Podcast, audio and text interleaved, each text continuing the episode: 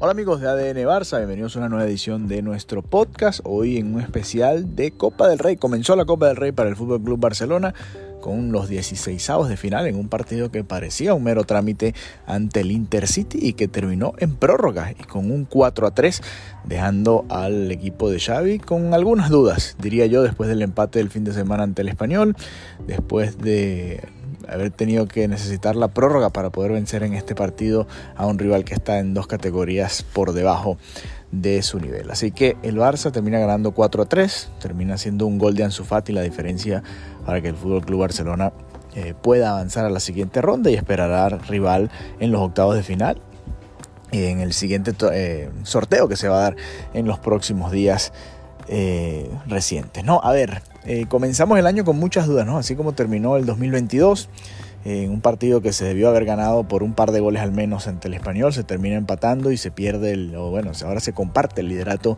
de la Liga Española, pues eh, en la Copa del Rey, a pesar de que vimos a, varios jugadores que, dieron buenas presentaciones, quiero destacar lo de Pablo Torre, quiero destacar lo de Rafinha cuando entró, aunque le tapan un mano a mano eh, increíble.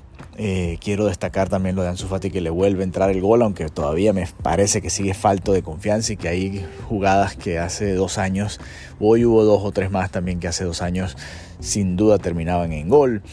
Eh, son algunas de las actuaciones, ¿no? Gaby también entró bien en la segunda parte, Jordi Alba en ataque porque en defensa fue un desastre y ya vamos a hablar de la defensa del Fútbol Club Barcelona también un poco porque mm, no te pueden hacer tres goles y de la manera en la que te las hacen, uno en balón parado, otro en una jugada que parecía que no sucedía nada y te ganan la espalda con un centro lateral y después perdiendo un balón en la salida con prácticamente tu último hombre porque el que quedaba después de ese último hombre o penúltimo hombre era Sergio Busquets y te agarran en la contra y, bueno, suerte que Iñaki Peña había hecho una gran atajada antes, porque si no, cuidado y hablábamos de una gran sorpresa en esta Copa del Rey. Así que eh, complicado, ¿no? Si hay que hacer un, top 3 del día de hoy, que, es lo que acostumbramos, ¿no? Después de este tipo de partidos, está difícil. Yo pondría a Pablo Torre, que jugó de los mejores, que fue de los mejores dentro del grupo de los titulares.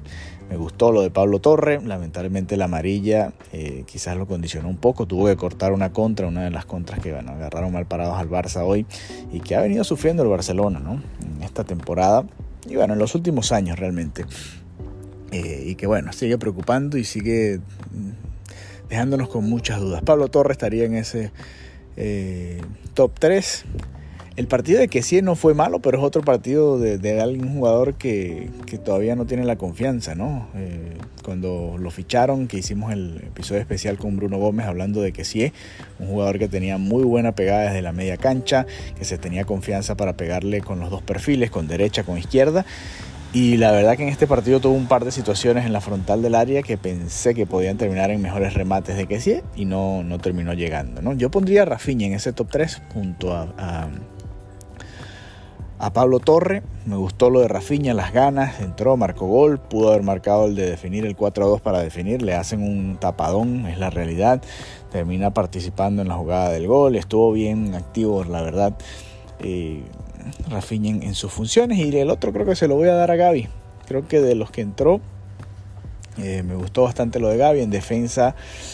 Fue un partido bastante planito de todos los defensores. Araujo, que había sido el mejor, que partió como titular y que volvió con un golazo de cabeza en el minuto 4, pues termina fallando en el gol del 1 a 1 y sale a la hora, pues porque suponemos que era el plan de Xavi, ¿no? Al, plantearse la distribución de minutos de este partido. Así que Araujo, a pesar del gol, a pesar de salvar también una ocasión en la raya, porque salvó el 1-1 también en la primera mitad, en una de esas contras que sufrió el Barça. El Intercity hizo 3 y pudo haber hecho 4 o 5, lo mismo que el Barcelona. Este partido pudo haber terminado 6 a 5, 7 a 5 y no pasaba absolutamente nada. Hubiese sido un reflejo de realmente lo que vimos. Un partido abierto dentro de todo, ¿no?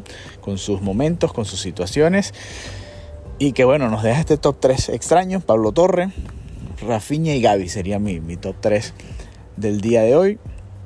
Y a ver ahora, porque el domingo nos toca un partido durísimo, muy muy duro contra el Atlético de Madrid, que sabemos que siempre es un rival complicado para el Fútbol Club Barcelona. A ver cómo se plantea ese duelo. También ellos tuvieron un duelo cerradito en su llave a mitad de semana, el día de hoy. Así que vamos a ver, vamos a ver qué tal. En todo caso, otra victoria para el Barça. Primer partido del año termina en, triunfo en 120 minutos, así que en 90, eh, si nada más nos fijamos en los 90, pues será el segundo empate de manera consecutiva, dependiendo de cómo usted quiera verlo en ese sentido. Así que bueno, nada, estaremos regresando el próximo lunes junto a Mariana Guzmán, esperamos. Eh, para otra edición de ADN Barça Podcast y espero que bueno, tengan un resto de, semana sensacional, que tengan un feliz año. De nuevo, muchas gracias por acompañarnos en ADN Barça, por ser parte de nuestra familia, por seguir escribiéndonos para ser parte del grupo de WhatsApp. Y bueno, con mucho gusto los seguiremos agregando. Solo tienen que enviarnos un mensaje a través de nuestra cuenta de Twitter, a través de nuestra cuenta de Instagram. Eh, ahí les, con mucho gusto ustedes nos contactan, tanto en arroba Barzapod como en nuestras cuentas personales, arroba Marianita Guzmán y arroba Alejandro Villegas. En todas esas cuentas nos pueden contactar y con mucho gusto eh, les estaremos enviando el enlace. Victoria del Barça, victoria sufrida, con frustraciones, pero bueno, esperamos que sea el comienzo de una mejor eh, era para el Fútbol Club Barcelona. Comienzo de una nueva era como el Amazon Prime, pero esta es el comienzo de un nuevo año y que eh, cambie un poco la energía alrededor del equipo. Este tipo de triunfos sufridos también hace que el, equipo se una un poco más y a ver si, si, vemos algo de eso. ¿no? Hoy no hubo figuras como De Jong o, Pedri que ni siquiera estuvieron eh, para hacer opciones y, y que bueno, que serán muy importantes, serán primordiales para enfrentar al Atlético de Madrid.